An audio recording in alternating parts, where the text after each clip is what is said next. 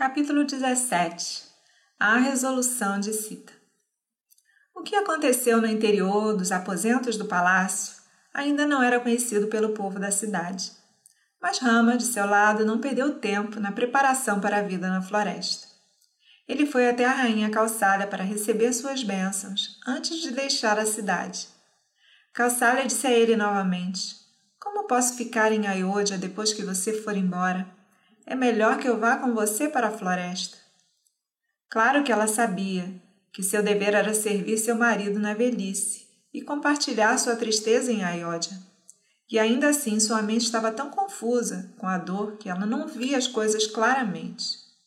Mas Rama não quis ouvir falar nisso e deixou claro que o seu dever era estar com o velho e abatido rei em sua triste solidão. Ela reconheceu a justiça desse conselho ela o abençoou com palavras doces, diluídas com o sal de suas lágrimas. Faça como seu pai decretou e retorne em glória. Rama elevou o coração dela com um sorriso, dizendo: Os 14 anos passarão rapidamente e você vai me ver voltar. O poeta diz que, como Rama recebeu as bênçãos de sua mãe, seu rosto brilhava com mais esplendor quão verdadeiramente ele retrata a beleza sublime que vem de uma grande renúncia, que ilumina o ser como uma luz interior. Vimos que Rama deixou Sita e foi encontrar com o rei em resposta à mensagem trazida por Sumantra. Sita esperava que Rama voltasse numa carruagem com um guarda-chuva real, seguido por uma grande comitiva. Mas agora ela viu Rama retornar sozinho, desacompanhado, sem nenhuma das insígnias reais. E ela notou em seu rosto o brilho da determinação de alguma resolução. Enquanto se aproximava, Rama pensava como iria contar para sua amada a notícia do decreto de seu pai. Algo perturba a mente do meu senhor, pensou Sita. Mas o que pode importar desde que haja o nosso amor. E ela perguntou-lhe: Qual é o problema? Por que você está tão estranho? Rama contou a história brevemente e então acrescentou: Princesa, meu amor, posso muito bem imaginar a sua tristeza por ter que se separar de mim e ficar aqui. A filha de Janaka não requer minha orientação para o seu dever. Pense no conforto do rei e das três rainhas, suas mães. Não espere qualquer tratamento melhor do que aquele dado para as outras princesas do palácio. Seja respeitosa com Bharata, que será o governante, e tome cuidado para não ofender seus sentimentos. Seu amor por mim, eu acredito, não vai crescer menos durante essa ausência. Eu devo voltar da floresta depois desses 14 anos. Até então, não negligencie o costume, os ritos e as cerimônias. Mãe Calçalha, na sua dor, vai precisar da sua atenção cuidadosa. Bharata e Satrugna são queridos para mim. Você vai considerá-los seus irmãos. Conduza-se como convém à sua linhagem real e à sua própria natureza. Evite me exaltar, de modo a não dar ser possível ofensa a outros homens bons. Devo ir para a floresta hoje. Mantenha sua mente estável e calma. Quando ouviu esse inesperado discurso, seu amor por Rama se manifestou em si mesma como raiva por ele, por um momento, conceber que ela poderia consentir em se separar dele e viver no conforto do palácio, enquanto ele seria um andarilho sem teto em florestas ermas. Você fez um belo discurso, conhecedor do Dharma. É para mim um, uma estranha doutrina de que uma esposa seja distinta de seu marido e que seu dever não seja o dela e que ela não tenha o direito de compartilhar com ele. Eu nunca poderei aceitar isso. Para mim, o que é seu é meu. E se Rama tiver que ir para a floresta, o comando inclui Sita também, que é uma parte dele.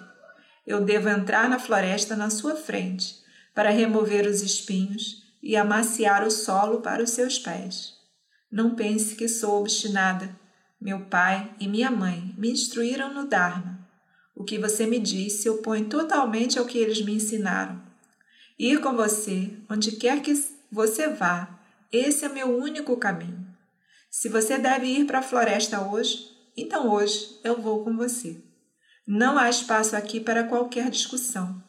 Não pense que eu não poderei suportar a vida na floresta. Com você ao meu lado, serão férias divertidas. Eu não serei uma fonte de problemas para você. Vou comer frutas e raízes como você, e eu não vou ficar para trás no caminho. Há muito tempo desejo ir com você para o mato, alegrar-me com a visão de grandes montanhas e rios. Vou passar o tempo feliz entre os pássaros e as flores, banhando-me nos rios e fazendo os ritos diários. Longe de você não quero nem, um, nem mesmo o reino dos céus. Eu certamente morrerei se você me abandonar. Eu te imploro para me levar com você. Tenha pena de mim. Não me abandone agora. Seu discurso começou com raiva e terminou em soluços. Rama explicou a Cita que a vida na floresta não era tão fácil quanto ela pensava e expôs detalhadamente as dificuldades e perigos, e novamente insistiu para que ela não deveria nem pensar em acompanhá-lo. Os olhos de Cita se encheram de lágrimas. Tigres, leões, ursos, cobras, nenhum deles irá se aproximar de mim. Eles vão fugir de nós ao ver você. O sol, a chuva, o vento e a fome e os arbustos espinhosos que você fala, vou suportá-los todos alegremente. Eu não estou com medo algum. E por outro lado, você pode ter certeza que a vida vai partir desse corpo se você me deixar aqui se for. Quando eu estava em Mitila, disse ela, os brahmanas e astrólogos disseram à minha mãe que eu estava destinada a viver na floresta por um tempo. Posso cumprir essa previsão sozinha na floresta? Aqui está a oportunidade para eu cumpri-la com a sua companhia, o que fará da floresta um jardim de deleite. Para quem a vida na floresta é desagradável, apenas para aqueles homens e mulheres que não controlam seus sentidos. Você e eu podemos ser mestres de nossos sentidos e não perderemos nada. Eu te imploro, não me mande para longe, pois a separação de você é mais cruel do que a morte. Existe uma força no amor supremo que desafia a razão e ri da própria morte. E Rama se permitiu ser persuadido. Em parte, porque seu amor por ela era tão grande como o dela por ele e cada palavra apaixonada que ela falou encontrou eco no seu coração. E, em parte, porque ele estava confiante de sua capacidade de protegê-la. Então foi resolvido que Sita iria acompanhar Rama na floresta. Ela se desfez de todos os seus pertences e deu para os pobres, se preparando para a vida na floresta. Lakshmana também decidiu ir com seu irmão e ser útil para ele na, na floresta e Rama teve que concordar. Então os três foram se despedir do rei idoso. Nas ruas e nas varandas haviam multidões de pessoas olhando. Através das janelas e dos terraços das mansões, homens e mulheres viram Rama, Lakshmana e a princesa caminhando a pé, como os mais pobres na terra cheio de tristeza sem limites e de indignação, o povo dizia um para o outro: Que tipo de rei é esse que manda um príncipe tão nobre para a floresta? E sua cita andando, quando deveria estar numa carruagem real. Ela deverá, ela poderá suportar o calor e a chuva da floresta? Isso é monstruoso. Nós também devemos ir para a floresta, vamos reunir tudo o que temos e vamos para a floresta com esses príncipes. A floresta onde Rama habita será a nossa Ayodhya. Deixemos nossas casas aqui desertas para serem infestadas de cobras e ratos. Deixemos Kaikei governar as ruínas de Ayodhya. Bestas selvagens e abutres da floresta virão ficar aqui. Isso vai se tornar uma floresta e a floresta se tornará Ayodhya. Rama ouviu as pessoas falando assim, mas não deu atenção. Na entrada para o palácio de Kaikei, Rama viu Sumantra, com toda a sua tristeza, sentado num canto. Rama falou ternamente com ele. Nós três viemos para encontrar o rei.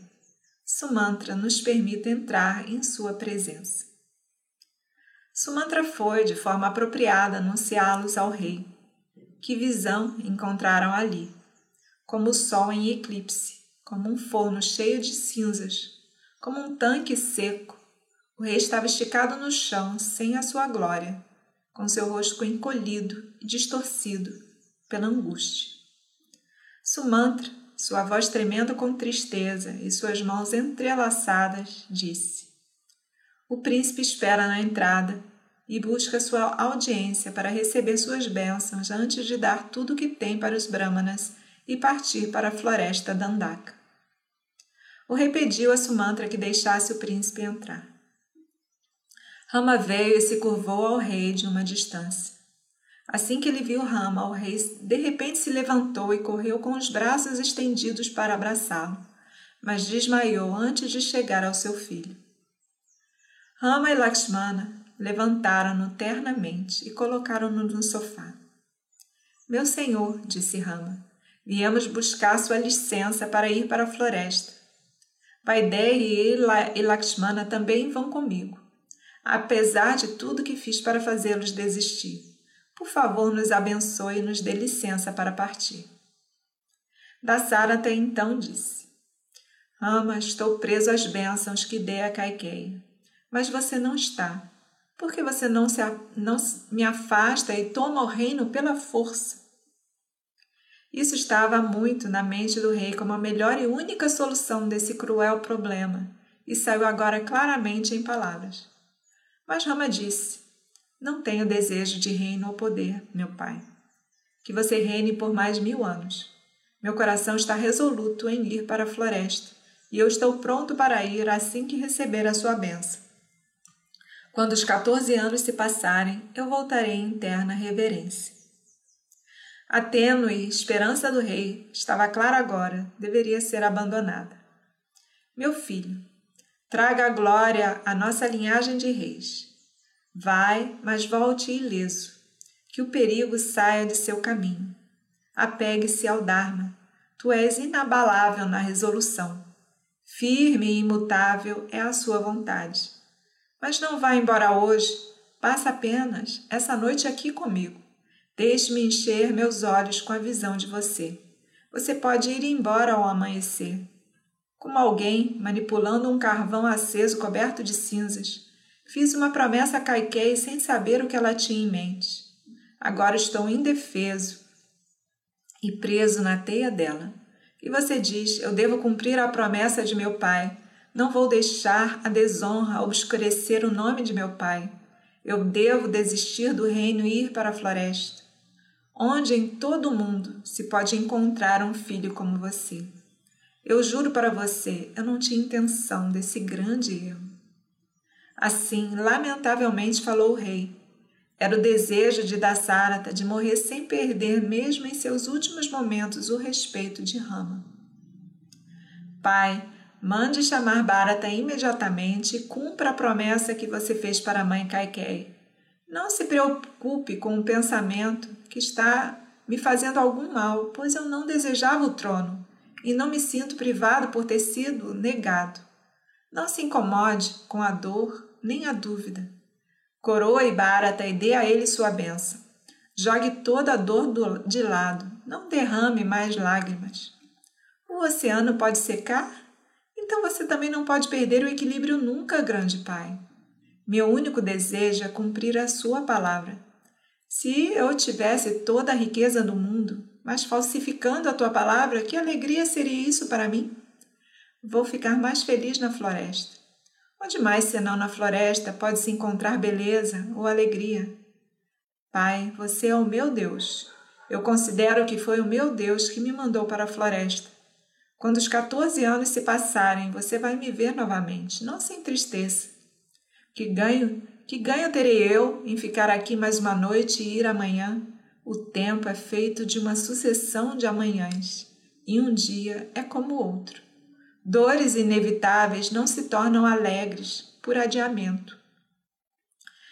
Bem, então mande chamar os comandantes, disse o rei a Sumantra, e ordene-os para preparar as carruagens, elefantes, cavalos e soldados de infantaria para ir com Rama para a floresta. E junto com o exército, envie todas as provisões necessárias para Rama viver como os rixes da floresta. Não deixe que falte nada, nem homens, nem dinheiro, nem qualquer coisa. O pobre da Sarata imaginou que poderia fazer do exílio de Rama para a floresta algo como uma excursão real, proporcionando uma agradável mudança da rotina e animada por uma troca de graciosa de hospitalidade com a população silvestre. Enquanto ele falava, o rosto de Caiquém empalideceu com raiva. Ela olhou carrancuda para o rei e, com uma voz trêmula e com ira desdenhosa, ele disse: uma, um monarca bom e generoso, com certeza. Você dará a Bharata esse reino após tirar dele tudo de bom que ele contém. Como alguém que oferece em zombaria um copo vazio para um homem morrendo de sede. Que prazer ou glória meu filho terá em governar um, um estado deserto? Da Sarata gemeu em tristeza impotente e ficou surpreso com a crueldade de esfaquear um homem já esmagado sob um intolerável fardo. Palavras raivosas surgiram da boca de quem estava ao redor, até mesmo dos cortesões. Essa fraca, essa franca dureza de coração era mais do que eles podiam suportar em silêncio. Rama pôs fim a todas as recriminações, dizendo que ele mesmo não concordaria em levar nenhuma parafernália incongruente com o que era pretendido na vida na floresta. Honrado Senhor, disse ele, que uso eu, que estou partindo para a floresta para viver no que a natureza silvestre produz, faria com um exército ou apetrechos brilhantes de um rei. Depois de renunciar alegremente ao trono, que uso tenho eu de suas restrições? Não seria uma loucura, depois de ter me separado do elefante, continuar carregando apesar da corrente? Pai, eu alegremente renunciei ao reino em favor de Bharata e sua mãe, e com ela toda a realeza. Para os meus 14 anos na floresta, eu não preciso de nada, além de roupas grosseiras feitas de cascas de árvore, usadas pelos rixes, e materiais simples de vida na floresta, como pás e cestas. Mal Rama havia falado essas palavras quando a descarada Caiqué se apressou para trazer a roupa da floresta. Ela tinha guardado pronta e deu ela mesma, sem corar, para Rama. Então Rama se vestiu ele mesmo. E nessas vestes ele brilhava como um riche. Lakshmana também trocou de roupa, enquanto Dasarata assistia a tudo isso, como uma angústia impotente. Então Kalkei trouxe uma roupa de casca de árvore para Sita também. Ela recebeu e ficou confusa, pois ela nunca tinha usado tal roupa antes e não sabia nem como vesti-la. Aproximando-se de Rama, que estava lá resplandecente, com refulgência divina, Sita disse timidamente: Por favor, diga-me como colocar essa coisa. Enquanto Rama levantou a roupa de casca de árvore, envolvendo-a sobre a seda de Sita, fazendo um nó sobre o ombro, as damas de companhia choravam em voz alta e da Sarata desmaiou. Quando ele recuperou a consciência, ele insultou Kaiken em voz alta, mas ela só sorriu com desdém. Ela certamente não era responsável pela ida de Sita para a floresta. A princesa decidiu ir por conta própria, para a floresta com o marido e não seria dissuadida. Baixando os olhos enquanto saía, Rama disse: Pai, deixo para trás minha mãe Calçalha, senhora irrepreensível e de coração terno, privada de seu filho na idade avançada. Esse súbito destino é amargo para ela como a morte, mas ela consente em viver apenas para o seu bem, para compartilhar sua tristeza e consolar você. Ela é incapaz de abrigar um pensamento maldoso para com alguém, e ela nunca havia sentido apontada de tal comovente separação. Seja gentil com ela quando eu não estiver mais aqui. E quando eu voltar depois de meu longo exílio, na esperança de colocar minha cabeça aos seus pés, Não me deixe ouvir que ela morreu de tristeza. Assim, Rama falou, incapaz de suportar o pensamento do luto da sua mãe. Conforme Rama saía falando assim, Dasarata não suportou a visão e cobriu o rosto com as mãos.